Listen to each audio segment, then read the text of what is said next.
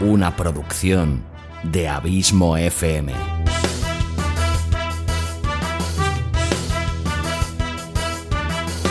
¿Quieres disfrutar de tu tiempo libre escuchando grandes historias, audiolibros y relatos? Un podcast literalmente literario.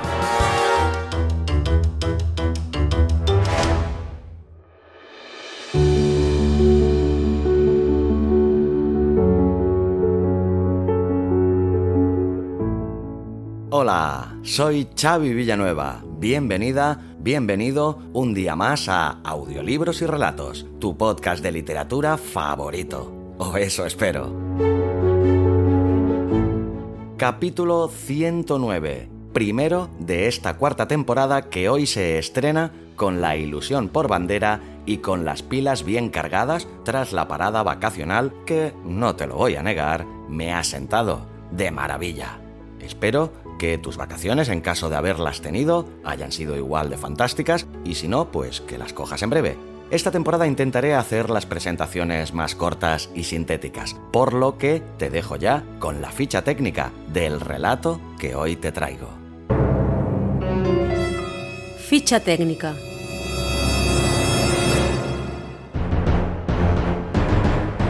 Nombre del autor y biografía. Milan Kundera. Nació en Brno, actual República Checa, en 1929 y es un novelista, escritor de cuentos cortos, dramaturgo, ensayista y poeta checo, de gran proyección internacional.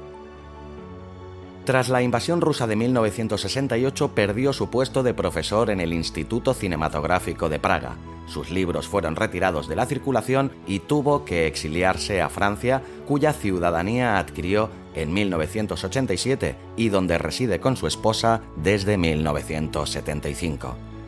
Sus novelas se sitúan a medio camino entre la ficción y el ensayo y hacen uso frecuente de la ironía, la presencia de diversas voces narrativas, la confusión entre elementos reales y ficticios y la digresión.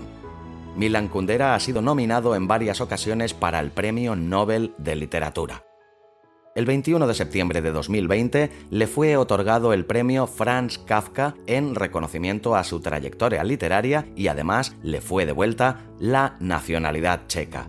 La obra de Kundera representa no solo una contribución extraordinaria a la cultura checa, sino que ha tenido un eco en la cultura europea y mundial después de haberse traducido a más de 40 idiomas. Nombre del relato y sinopsis.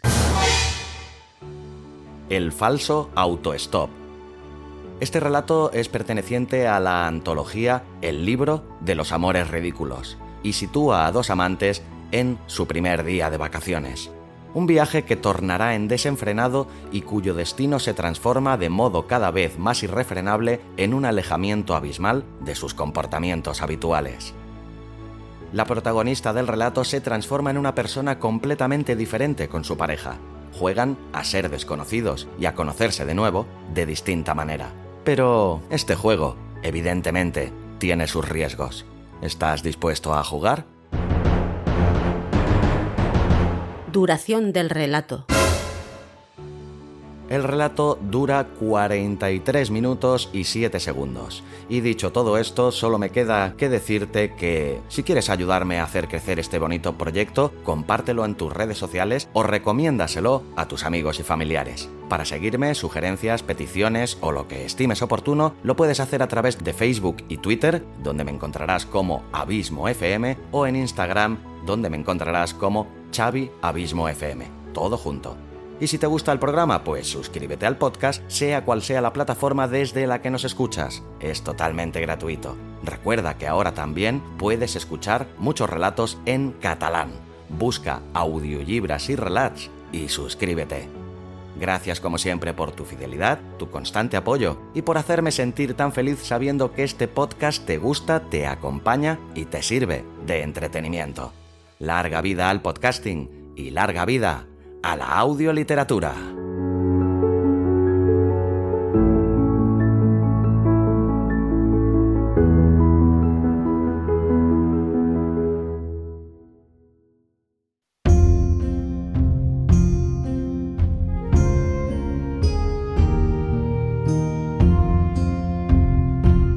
El falso autostop de Milan Kundera.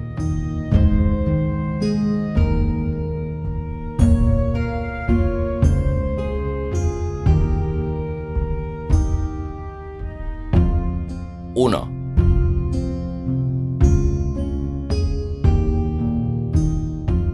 La manecilla del nivel de la gasolina cayó de pronto a cero y el joven conductor del coupé afirmó que era cabreante lo que tragaba aquel coche. A ver si nos vamos a quedar otra vez sin gasolina, dijo la chica, que tenía unos 22 años, y le recordó al conductor unos cuantos sitios más del mapa del país en los que ya les había sucedido lo mismo.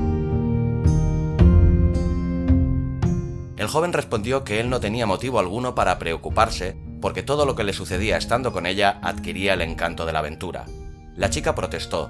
Siempre que se les había acabado la gasolina en medio de la carretera, la aventura había sido solo para ella, porque el joven se había escondido y ella había tenido que utilizar sus encantos. Hacer autostop a algún coche, pedir que la llevasen hasta la gasolinera más próxima, volver a parar a otro coche y regresar con el bidón. El joven le preguntó si los conductores que la habían llevado habían sido tan desagradables como para que ella hablase de su misión como de una humillación. Ella respondió, con pueril coquetería, que a veces habían sido muy agradables, pero que no había podido sacar provecho alguno porque iba cargada con el bidón y había tenido además que despedirse de ellos antes de que le diera tiempo de nada. Miserable, le dijo el joven. La chica afirmó que la miserable no era ella, sino precisamente él, quién sabe cuántas chicas le hacen autostop en la carretera cuando conduce solo. El joven cogió a la chica del hombro y le dio un suave beso en la frente. Sabía que ella lo quería y que tenía celos de él. Claro que ser celoso no es una cualidad muy agradable, pero si no se emplea en exceso, si va unida a la humildad, presenta, además de su natural incomodidad, cierto aspecto enternecedor. Al menos eso era lo que el joven creía. Como no tenía más que 28 años, le parecía que era muy mayor y que había aprendido ya todo lo que un hombre puede saber de las mujeres. Lo que más apreciaba de la chica que estaba sentada a su lado era precisamente aquello que hasta entonces había encontrado con menor frecuencia en las mujeres, su pureza. La manecilla ya estaba a cero cuando el joven vio a la derecha un cartel que indicaba, con un dibujo en negro de un surtidor, que la gasolinera estaba a 500 metros. La chica apenas tuvo tiempo de afirmar que se había quitado un peso de encima, cuando el joven ya estaba poniendo el intermitente de la izquierda y entrando en la explanada en la que estaban los surtidores. Pero tuvo que detenerse a un lado porque junto al surtidor había un voluminoso camión con un gran depósito de metal que mediante una gruesa manguera llenaba de gasolina el depósito del surtidor. Vamos a tener que esperar un buen rato, le dijo el joven a la chica y salió del coche. Eh, ¿Va a tardar mucho? le preguntó a un hombre vestido con un mono azul. Un minuto, respondió el hombre. Y el joven dijo, ya veremos lo que dura un minuto. Iba a volver al coche a sentarse, pero vio que la chica salía por la otra puerta. Voy a aprovechar para ir a hacer una cosa, dijo ella. Eh, ¿Qué vas a hacer? preguntó el joven intencionadamente, porque quería ver la cara que iba a poner. Hacía ya un año que la conocía y la chica aún era capaz de avergonzarse delante de él, y a él le encantaban esos instantes en los que ella sentía vergüenza. En primer lugar porque la diferenciaban de las mujeres con las que él se había relacionado antes de conocerla. En segundo lugar, porque sabía que en este mundo todo es pasajero, y eso hacía que hasta la vergüenza de su chica fuera algo preciado para él.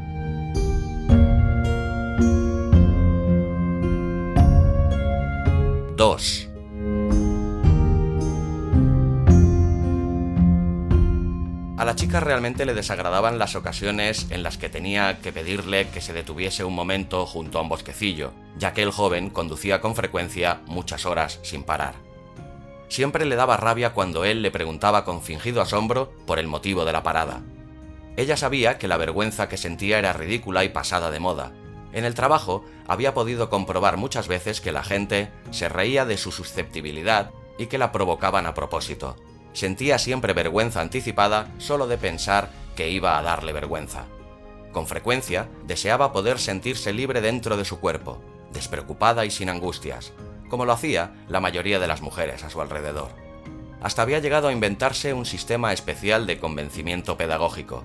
Se decía que cada persona recibía al nacer uno de los millones de cuerpos que estaban preparados, como si le adjudicasen una de los millones de habitaciones de un inmenso hotel, que aquel cuerpo era por tanto casual e impersonal, que era una cosa prestada y hecha en serie.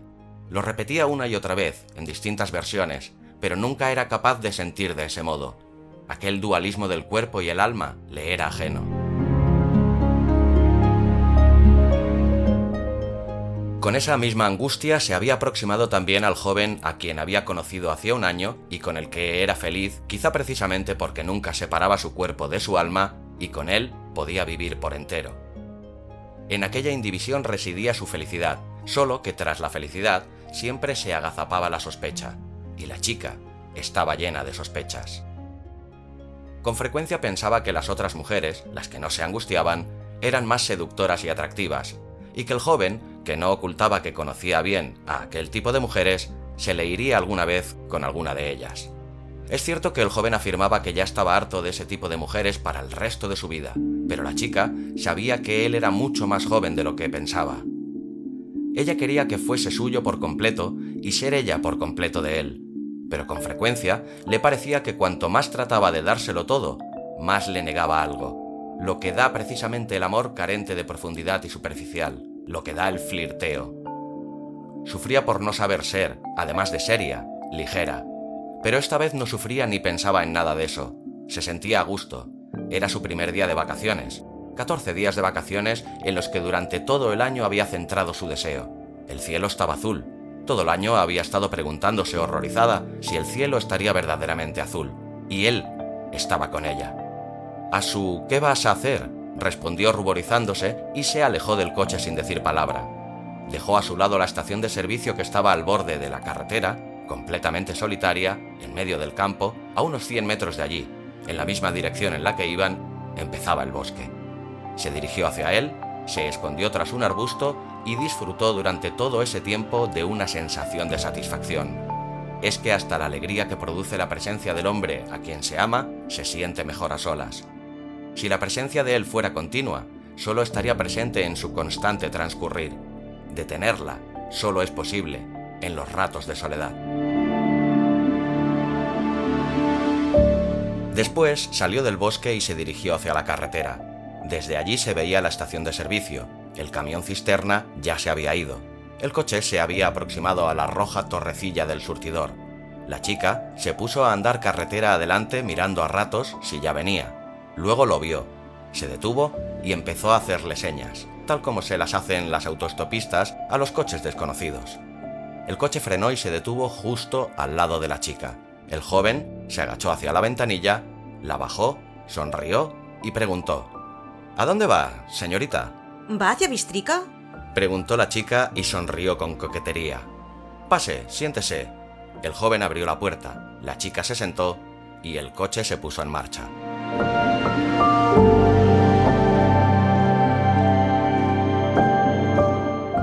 3.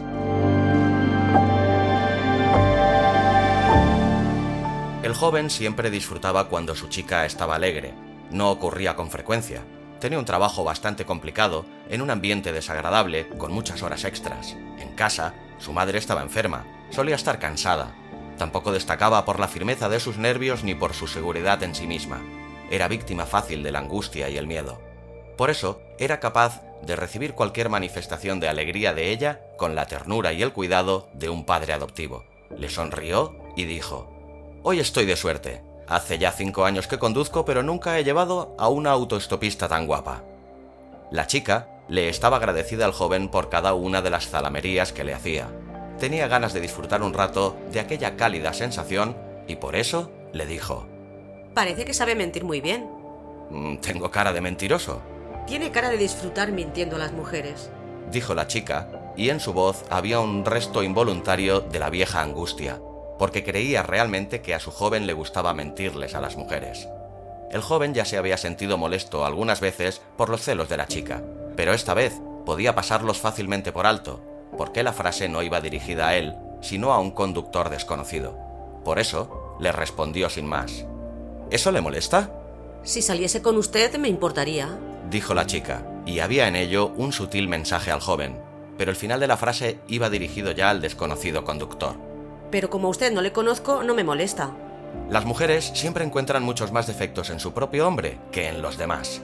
Ahora se trataba de un sutil mensaje pedagógico del joven a la chica. Pero, ya que no tenemos nada que ver, podríamos entendernos bien. La chica no tenía intención de entender el mensaje pedagógico subyacente y por ello se dirigió exclusivamente al conductor desconocido. ¿Y qué? Si dentro de un momento nos vamos a separar. ¿Por qué? Porque en Bistrica me bajo. ¿Y qué pasaría si yo me bajase con usted? Al oír estas palabras, la chica miró al joven y comprobó que tenía exactamente el aspecto que ella se imaginaba en sus más amargas horas de celos. Se horrorizó al ver con qué coquetería la halagaba, a ella, a una autoestopista desconocida, y lo bien que le sentaba. Por eso le contestó en plan provocador. ¿Y qué iba a hacer usted conmigo? Con una mujer tan guapa no necesitaría pensar demasiado qué hacer, dijo el joven, y en ese momento hablaba ya más para su chica que para la autoestopista. Pero la chica sintió como si al hacerle decir aquella frase halagadora lo hubiera cogido por sorpresa, como si con un astuto truco lo hubiera obligado a confesar. Tuvo un breve e intenso ataque de odio y dijo, ¿No le parece que exagera? El joven miró a su chica. Aquella cara altiva estaba llena de tensión. Sintió lástima por la chica y añoró su mirada habitual, familiar, de la que solía decir que era infantil y sencilla. Se acercó a ella, pasó el brazo por su hombro y le susurró el nombre con que solía llamarla y con el que ahora pretendía acabar el juego. Pero la chica le apartó y dijo, Me parece que va demasiado rápido.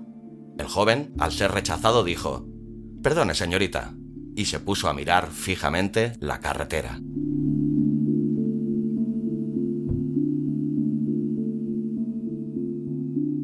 ¡4!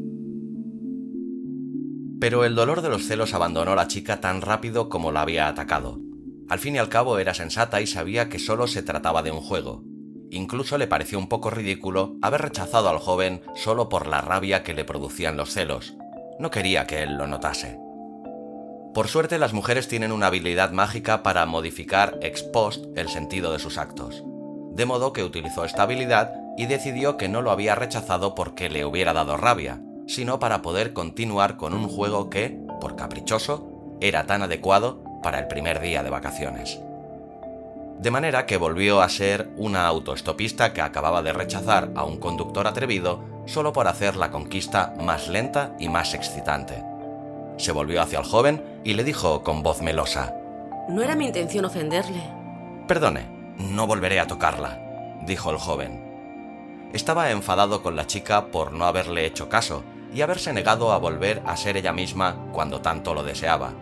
Y como la chica seguía con su máscara, el joven le traspasó su enfado a la desconocida autostopista que ella representaba, y así descubrió de pronto el carácter de su papel. Abandonó la galantería con la que había pretendido halagar indirectamente a su chica y empezó a hacer de hombre duro que al dirigirse a las mujeres pone de relieve más bien los aspectos vastos de la masculinidad, la voluntad, el sarcasmo, la confianza en sí mismo. Este papel era contradictorio con las atenciones que habitualmente le dedicaba el joven a la chica. Es verdad que antes de conocerla se comportaba con las mujeres de un modo más bien brusco que delicado, pero nunca había llegado a parecer un hombre demoníacamente duro porque no sobresalía ni por su fuerza de voluntad ni por su falta de miramientos. Pero si nunca lo había parecido, tanto más había deseado en otros tiempos parecerlo. Se trata seguramente de un deseo bastante ingenuo, pero ¿qué se le va a hacer? Los deseos infantiles salvan todos los obstáculos que les pone el espíritu maduro y con frecuencia perduran más que él, hasta la última vejez. Y aquel deseo infantil aprovechó rápidamente la oportunidad de asumir el papel que se le ofrecía. A la chica le venía muy bien el distanciamiento sarcástico del joven, la liberaba de sí misma. Ella misma era, ante todo, celos. En el momento en que dejó de ver a su lado al joven galante que trataba de seducirla y vio su cara inaccesible, sus celos se acallaron. La chica podía olvidarse de sí misma y entregarse a su papel. ¿Su papel? ¿Cuál? Era un papel de literatura barata. Una autoestopista había parado un coche, no para que la llevase, sino para seducir al hombre que iba en el coche. Era una seductora experimentada que dominaba estupendamente sus encantos. La chica se compenetró con aquel estúpido personaje de novela con una facilidad que a ella misma la dejó, acto seguido, sorprendida y encantada. y así iban en coche y charlaban, un conductor desconocido y una autoestopista desconocida.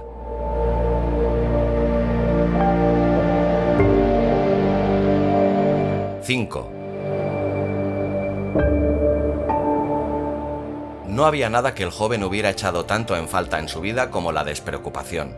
La carretera de su vida había sido diseñada con despiadada severidad. Su empleo no acababa con las ocho horas de trabajo diario, invadía también el resto de su tiempo con el aburrimiento obligado de las reuniones y del estudio en casa. Invadía también, a través de la atención que le prestaban sus innumerables compañeros y compañeras, el escasísimo tiempo de su vida privada que nunca permanecía en secreto y que por lo demás se había convertido ya un par de veces en objeto de cotilleos y de debate público. Ni siquiera las dos semanas de vacaciones le brindaban una sensación de liberación y de aventura. Hasta aquí llegaba la sombra gris de la severa planificación. La escasez de casas de veraneo en nuestro país le había obligado a reservar con medio año de antelación la habitación en los Montes Tatra, para lo cual había necesitado una recomendación del comité de su empresa cuya omnipresente alma no le perdía así la pista ni por un momento. Ya se había hecho a la idea de todo aquello, pero de vez en cuando tenía la horrible sensación de que le obligaban a ir por una carretera en la que todos le veían y de la que no podía desviarse. Ahora mismo volvía a tener esa sensación. Un extraño cortocircuito hizo que identificase la carretera imaginaria con la carretera verdadera por la que iba, y eso le sugirió, de pronto, la idea de hacer una locura. ¿A dónde dijo que quería ir? A Banska, Bistrica. Respondió. ¿Y qué va a hacer allí? He quedado con una persona. ¿Con quién? Con un señor. El coche se aproximaba a un cruce de caminos importante. El conductor disminuyó la velocidad para poder leer las señales que indicaban la dirección. Luego dobló a la derecha. ¿Y qué pasaría si no llegase a su cita? Sería culpa suya y tendría que ocuparse de mí. Seguramente no se ha dado cuenta de que he doblado hacia Nove Samsky. ¿De verdad? ¿Se ha vuelto loco? No tenga miedo, yo me ocuparé de usted dijo el joven. De pronto el juego había adquirido un nivel superior. El coche no solo se alejaba de su objetivo imaginario de Banska Bistrika, sino también del objetivo real hacia el que había partido por la mañana, los Tatra y la habitación reservada. De pronto la vida de ficción atacaba a la vida sin ficción. El joven se alejaba de sí mismo y de la severa ruta de la que hasta ahora nunca se había desviado. Pero se había dicho que iba a los pequeños Tatra. Se asombró la chica. Señorita, yo voy a donde quiero.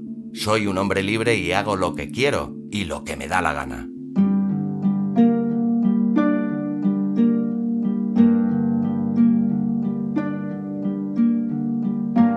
¡6!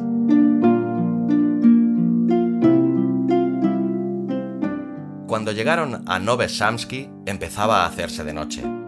El joven nunca había estado allí y tardó un rato en orientarse detuvo varias veces el coche para preguntar a los viandantes dónde estaba el hotel. Había varias calles en obras, de modo que, aunque el hotel estaba muy cerca, según afirmaban todas las personas a las que le había preguntado, el camino daba tantas vueltas y tenía tantos desvíos que tardaron casi un cuarto de hora en aparcar el coche. El hotel no tenía un aspecto muy agradable, pero era el único hotel de la ciudad y el joven ya no tenía ganas de seguir conduciendo, así que le dijo a la chica, Espere, y bajó del coche. Al bajar del coche volvió naturalmente a ser él mismo, y le pareció un fastidio encontrarse por la noche en un sitio completamente distinto del que había planeado, y resultaba aún más fastidioso porque nadie le había obligado y ni siquiera él mismo lo había pretendido. Se echaba en cara la locura que había cometido, pero al final acabó por restarle importancia. La habitación de los Tatra podía esperar hasta el día siguiente y no está mal celebrar el primer día de vacaciones con algo inesperado.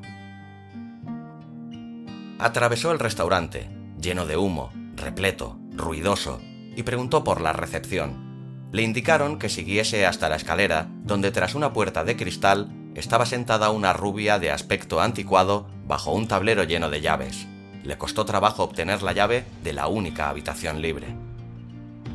La chica, al quedarse sola, también prescindió de su papel, pero le fastidiaba encontrarse en una ciudad extraña. Estaba tan entregada al joven que no dudaba de nada de lo que él hacía y dejaba en sus manos, con toda confianza, las horas de su vida. Pero en cambio, volvió a pensar que quizá tal como ella, ahora, otras mujeres con las que se encontraba en sus viajes de trabajo esperarían al joven en su coche. Pero, curiosamente, aquella imagen ahora no le produjo dolor. La chica sonrió inmediatamente al pensar lo hermoso que era que esa mujer extraña fuese ahora ella. Aquella mujer extraña, irresponsable e indecente, una de aquellas de las que había tenido tantos celos. Le parecía que les había ganado la mano a todas, que había descubierto el modo de apoderarse de sus armas, de darle al joven lo que hasta entonces no había sabido darle, ligereza, inmoralidad e informalidad. Sintió una particular sensación de satisfacción por ser capaz de convertirse ella misma en todas las demás mujeres y de ocupar y devorar así, ella sola, la única, a su amado.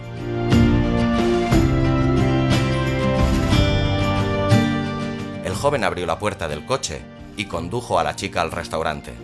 En medio del ruido, la suciedad y el humo, descubrió una única mesa libre en un rincón.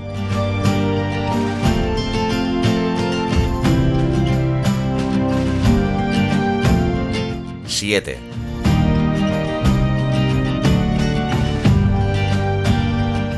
Bueno, ¿y ahora cómo se va a ocupar de mí? ¿Qué aperitivo prefiere? La chica no era muy aficionada a beber, como mucho bebía vino y le gustaba el vermut, pero esta vez, adrede, dijo: Vodka. Estupendo, dijo el joven. Espero que no se me emborrache. ¿Y si me emborrachara? dijo la chica.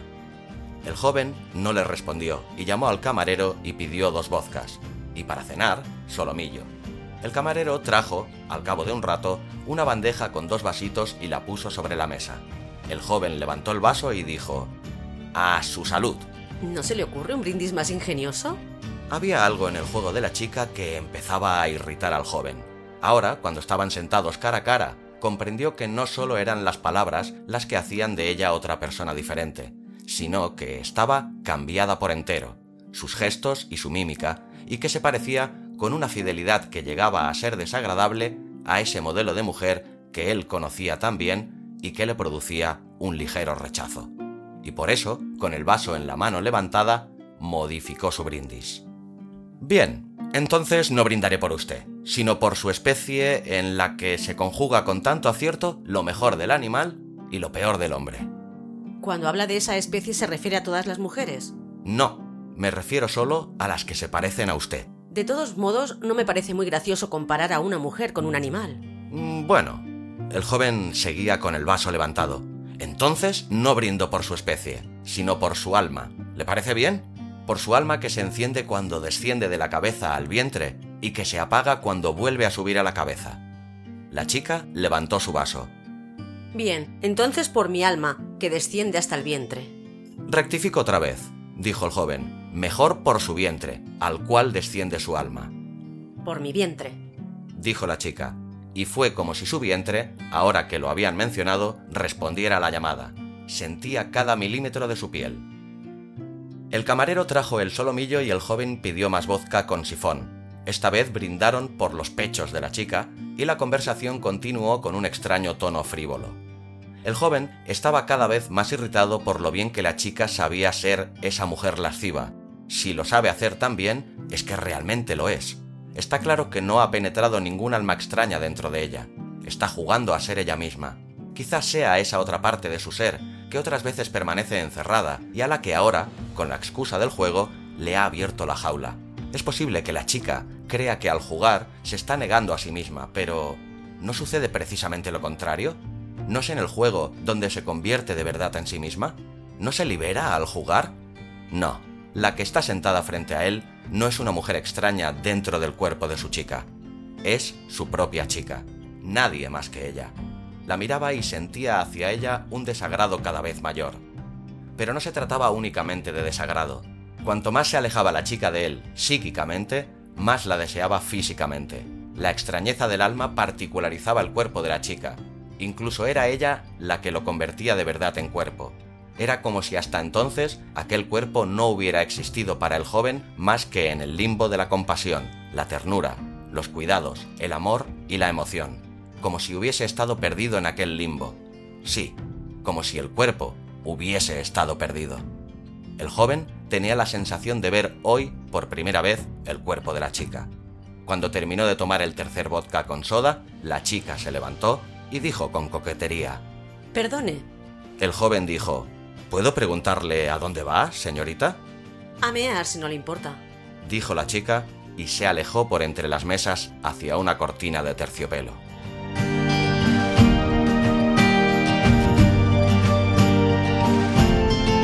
¡8!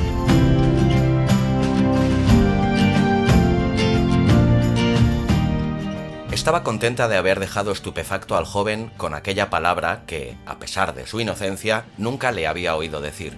Le parecía que nada reflejaba mejor al tipo de mujer a la que jugaba que la coquetería con la que había puesto el énfasis en la mencionada palabra.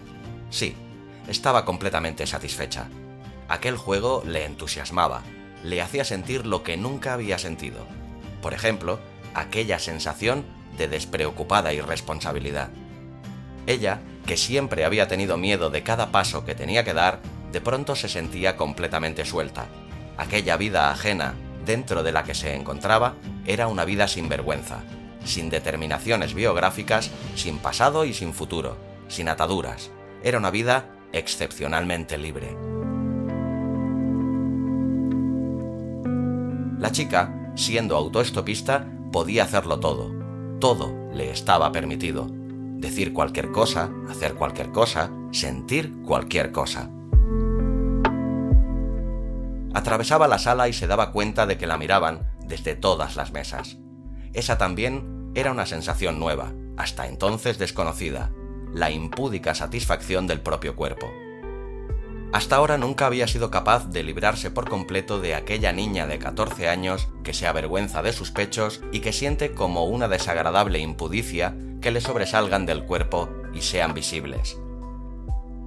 Aunque siempre se había sentido orgullosa de ser guapa y bien hecha, aquel orgullo era inmediatamente corregido por la vergüenza. Intuía correctamente que la belleza femenina funciona, ante todo, como incitación sexual y eso le desagradaba. Ansiaba que su cuerpo solo se dirigiese al hombre que amaba. Cuando los hombres le miraban los pechos en la calle, le parecía que con ello arrasaban una parte de su más secreta intimidad, que solo le pertenecía a ella y a su amante. Pero ahora era una autoestopista, una mujer sin destino. Se había visto privada de las tiernas ataduras de su amor y había empezado a tomar intensa conciencia de su cuerpo. Lo sentía con tanta mayor excitación cuanto más extraños eran los ojos que la observaban. Cuando pasaba junto a la última mesa, un individuo medio borracho, deseando jactarse de ser un hombre de mundo, le dijo en francés, bien, mademoiselle? La chica lo entendió, irguió el cuerpo, sintiendo cada uno de los movimientos de sus caderas, desapareció tras la cortina.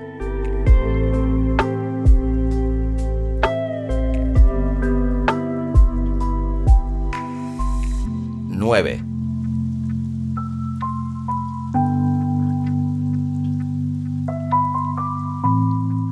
Todo aquello era un juego raro. La rareza consistía, por ejemplo, en que el joven, aunque había asumido estupendamente la función de conductor desconocido, no dejaba de ver en la autoestopista desconocida a su chica. Y eso era precisamente lo más doloroso. Veía a su chica seducir a un hombre desconocido y disfrutaba del amargo privilegio de estar presente. Veía de cerca el aspecto que tiene y lo que dice cuando lo engaña, cuando lo engañaba, cuando lo va a engañar tenía el paradójico honor de ser el mismo objeto de su infidelidad. Lo peor era que la adoraba más de lo que la amaba. Siempre le había parecido que su ser solo era real dentro de los límites de la fidelidad y la pureza, y que más allá de esos límites simplemente no existía, que más allá de aquellos límites habría dejado de ser ella misma tal como el agua deja de ser agua más allá del límite de la ebullición. Ahora, al verla trasponer con natural elegancia aquel horrible límite, se llenaba de rabia. La chica volvió del servicio y se quejó. Uno de aquellos me dijo, bien, mademoiselle? No seas hombre, dijo el joven. Tiene usted aspecto de furcia. ¿Sabe que no me molesta en absoluto? Debía haberse ido con ese señor. Ya le tengo a usted. Puede irse con él después. ¿Por qué no se ponen de acuerdo? No me gusta. Pero no tiene usted inconveniente en estar en una misma noche con varios hombres. Si son guapos, ¿por qué no? ¿Los prefiere uno tras otro o al mismo tiempo? De las dos maneras. La conversación era una suma de barbaridades cada vez mayores. La chica estaba un poco espantada, pero no podía protestar. También el juego encierra falta de libertad para el hombre. También el juego es una trampa para el jugador. Si aquello no fuera un juego, si estuvieran sentadas frente a frente dos personas extrañas, la autoestopista se hubiera podido ofender hace tiempo y hubiera podido marcharse. Pero el juego no tiene escapatoria. El equipo no puede huir del campo antes de que finalice el juego. Las piezas de ajedrez no pueden escaparse del tablero. Los límites del campo de juego no pueden traspasarse. La chica sabía que tenía que aceptar cualquier juego, precisamente porque era un juego. Sabía que cuanto más exagerado fuera, más sería un juego y más obediente iba a tener que ser al jugar.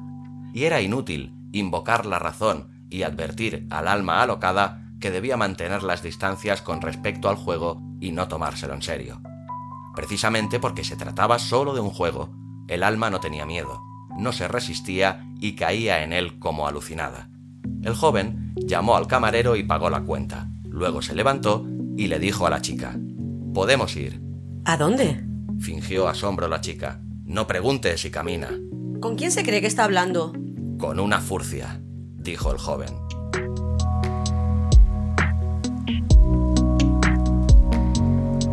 Diez.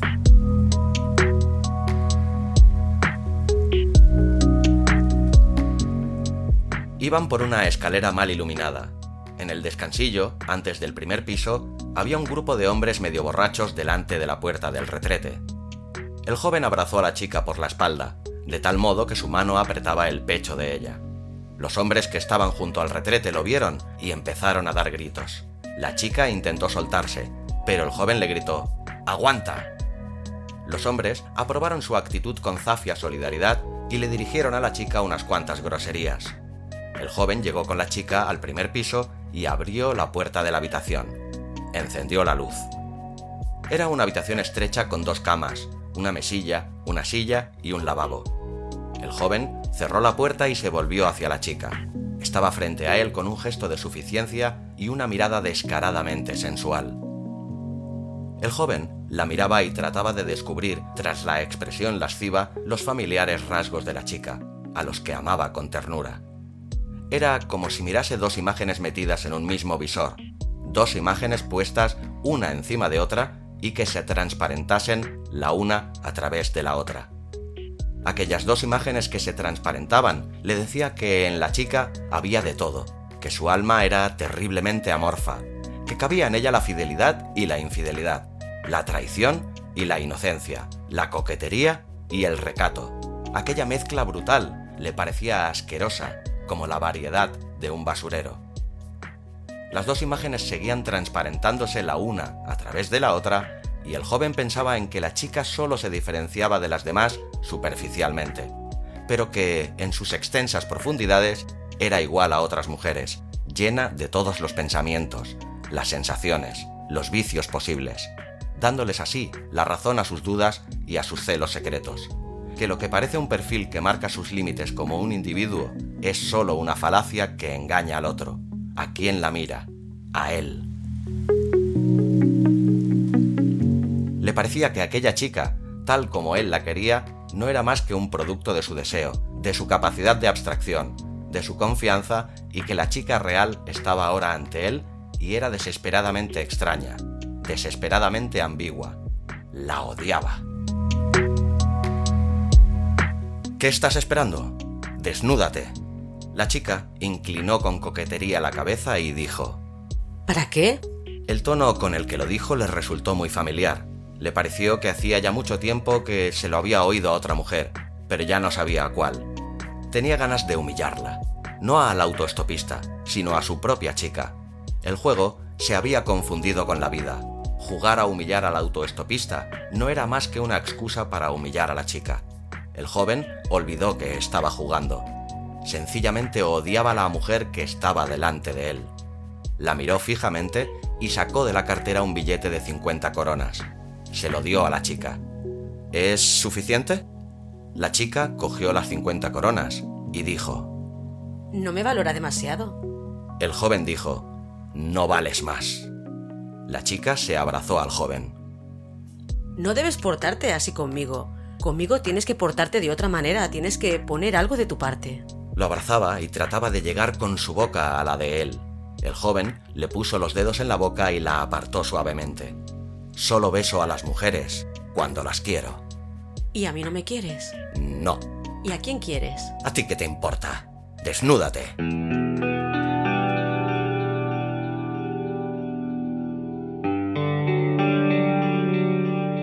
Once.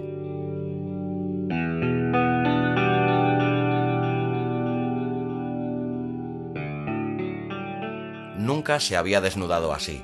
La timidez, el sentimiento interior de pánico, el alocamiento, todo lo que siempre había sentido al desnudarse delante del joven, cuando no la tapaba la oscuridad, todo aquello había desaparecido. Ahora estaba frente a él, confiada, descarada, iluminada y sorprendida al descubrir de pronto los hasta entonces desconocidos gestos del desnudo, lento y excitante. Percibía sus miradas, iba dejando a un lado, con mimo, cada una de sus prendas, y saboreaba los distintos estadios de la desnudez. Pero de pronto se encontró ante él totalmente desnuda, y en ese momento se dijo que el juego había terminado, que al quitarse la ropa se ha quitado también el disfraz, y que ahora está desnuda, lo cual significa que ahora vuelve a ser ella misma y que el joven ahora tiene que acercarse a ella y hacer un gesto con el que lo borre todo, tras el cual solo vendrá ya el más íntimo acto amoroso. Así que se quedó desnuda delante del joven y en ese momento dejó de jugar. Estaba perpleja y en su cara apareció una sonrisa que era de verdad solo suya, tímida y confusa. Pero el joven no se acercó a ella y no borró el juego. No percibió la sonrisa que le era familiar, solo veía ante sí el hermoso cuerpo extraño de su propia chica, a la que odiaba. El odio limpió su sensualidad de cualquier resto de sentimientos. Ella quiso acercarse, pero él le dijo, Quédate donde estás, quiero verte bien. Lo único que ahora deseaba era comportarse con ella como con una furcia de alquiler, solo que el joven nunca había tenido una furcia de alquiler y las únicas imágenes de que disponía al respecto provenían de la literatura y de lo que había oído contar. Se remitió por lo tanto a aquellas imágenes y lo primero que vio en ellas fue a una mujer en ropa interior negra, con medias negras, bailando sobre la reluciente tapa de un piano. En la pequeña habitación del hotel no había piano, lo único que había era una mesilla junto a la pared, pequeña, cubierta de un mantel de lino. Le ordenó a la chica que se subiera a ella. La chica hizo un gesto de súplica, pero el joven dijo, Ya has cobrado. Al ver en la mirada del joven su irreductible obsesión, trató de continuar con el juego, aunque ya no podía ni sabía hacerlo. Con lágrimas en los ojos, se subió a la mesa. Apenas me dio un metro de lado, y una de las patas era un poquito más corta. La chica, de pie sobre la mesa, tenía sensación de inestabilidad. Pero el joven estaba satisfecho, con la figura desnuda que se elevaba por encima de él y cuya avergonzada inseguridad no hacía más que incrementar su autoritarismo. Deseaba ver aquel cuerpo en todas las posturas y desde todos los ángulos, del mismo modo en que se imaginaba que lo habían visto y lo verían también otros hombres. Era grosero y lascivo. Le decía palabras que ella nunca le había oído decir. La chica tenía ganas de rebelarse, de huir del juego. Le llamó por su nombre, pero él le gritó que no tenía derecho a tratarlo con tanta confianza.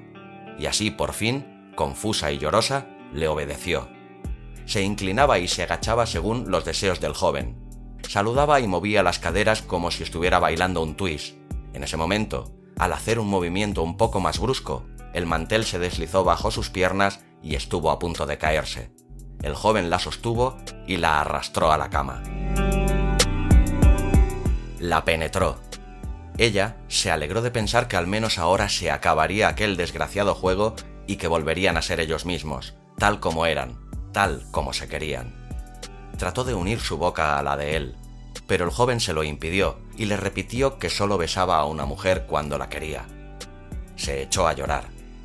pero ni siquiera del llanto pudo disfrutar, porque el furioso apasionamiento del joven iba ganándose gradualmente su cuerpo, que hizo callar a los lamentos de su alma.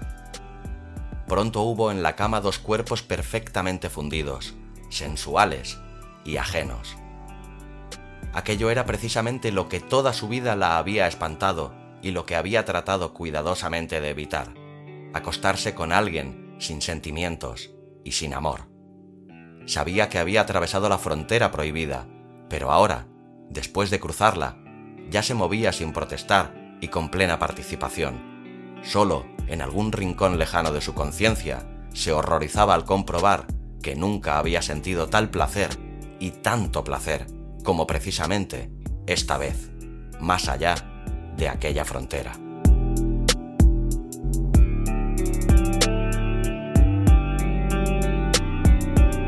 Doce.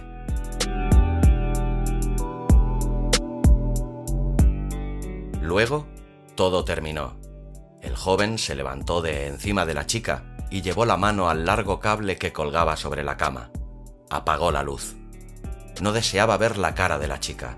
Sabía que el juego había terminado pero no tenía ganas de volver a la relación habitual con ella. Le daba miedo aquel regreso. Estaba ahora acostado en la oscuridad junto a ella, acostado de modo que sus cuerpos no se tocaran. Al cabo de un rato oyó un suave gemido. La mano de la chica rozó, tímida, infantilmente, la suya. La rozó, se retiró, volvió a rozarla, y luego se oyó una voz suplicante que gemía lo llamaba por un apelativo familiar y decía, Yo soy yo, yo soy yo. El joven callaba, no se movía, y advertía la triste falta de contenido de la afirmación de la chica, en la que lo desconocido era definido por sí mismo, por lo desconocido.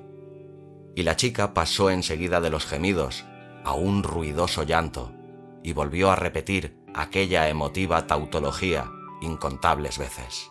Yo soy yo, yo soy yo, yo, soy yo, yo soy yo, yo soy yo. Yo soy yo, yo soy yo, yo soy yo. El joven empezó a llamar en su ayuda a la compasión. Tuvo que llamarla de lejos, porque por allí cerca no se encontraba, para acallar a la chica. Todavía tenían por delante trece días de vacaciones.